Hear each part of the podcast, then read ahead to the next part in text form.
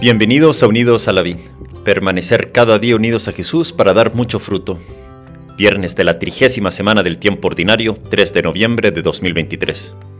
Evangelio de nuestro Señor Jesucristo según San Lucas, capítulo 14, versículos 1 a 6.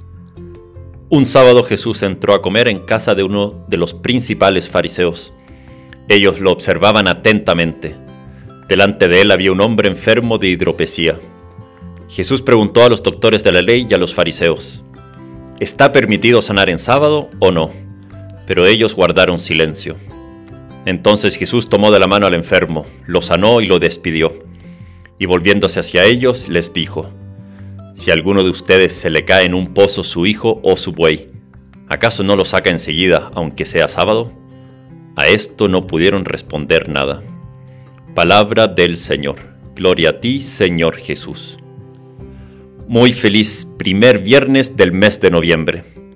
Cada primer viernes la iglesia recuerda y festeja el Sagrado Corazón de Jesús.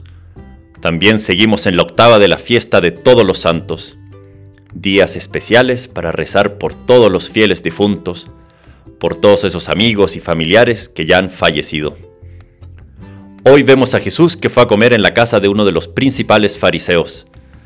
En el Evangelio vemos cómo constantemente los fariseos buscan atrapar a Jesús en alguna acción o con algún comentario, pero Jesús no se rinde con ellos y sale una y otra vez a su encuentro.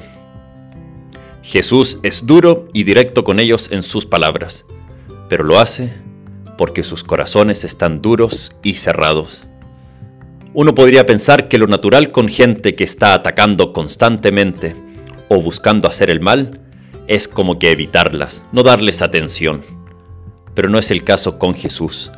Él anda constantemente buscando salir a nuestro encuentro, ir a la oveja perdida, no se cansa de ser rechazado, está tan enamorado de cada persona que lo ha dado todo con tal de estar cerca de nosotros. Pero respeta tanto nuestra libertad que lo hace todo de una manera, de una forma que no es intrusiva no busca hacer propaganda, proselitismo, sino que nos busca enamorar por atracción, por testimonio.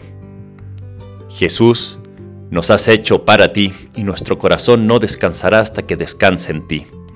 Esa frase la dijo San Agustín en el siglo IV, pero también podríamos decir que el corazón de Jesús está inquieto hasta que el tuyo, hasta que el mío no descanse en él. Nuestro corazón está hecho para encontrar su máxima felicidad en Dios, y en amar y en ser amado, en primer lugar por Él, y en Él a los demás también. Y cuando estamos llenando nuestro corazón de otras cosas o alejándonos de Él, Él busca salir a nuestro encuentro, a que volvamos a encontrar en Él la verdadera alegría y plenitud. Ayer estaba manejando y vi que mi tanque estaba casi vacío así que fui a colocar gasolina o benzina. Llegué a la estación de gasolina y le dije a la persona que atiende que me lo llenara completo de gasolina. Yo vi que él se fue y lo dejó llenando, así que, cuando se terminó de llenar, yo apreté un poquito más de donde sale la gasolina para dejarlo bien llenito. Pero cuando llegó el hombre que me atendió, puso una cara de gran susto y apoyó su cabeza en mi auto. Yo pensé, ¿qué le habrá pasado? Y me dijo, Padre, perdón, perdón, perdón. Le puse diésel a su auto en vez de gasolina. Me confundí con el auto de al lado.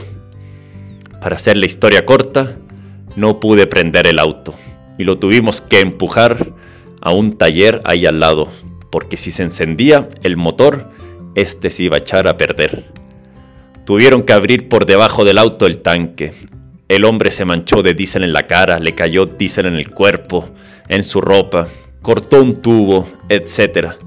Pero lograron sacar todo el diésel del tanque de gasolina. Y después lo llenamos de gasolina y dejaron todo como nuevo. Yo le agradecí mucho al hombre y él estaba feliz de que no me haya enojado, incluso le haya ayudado. Esto me hizo pensar, mi auto no funciona con diésel sino solo con gasolina. Nuestro corazón, nuestra alma, para funcionar en plenitud, necesita a Dios en primer lugar, y después las demás se darán por añadidura. Y si le ponemos otras cosas a nuestro corazón en vez de Dios en primer lugar, no va a estar al 100%.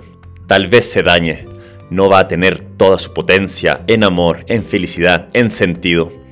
Y Dios no nos deja solo y busca también que cambiemos el diésel por gasolina. Nos acompaña, abre el motor, saca, limpia.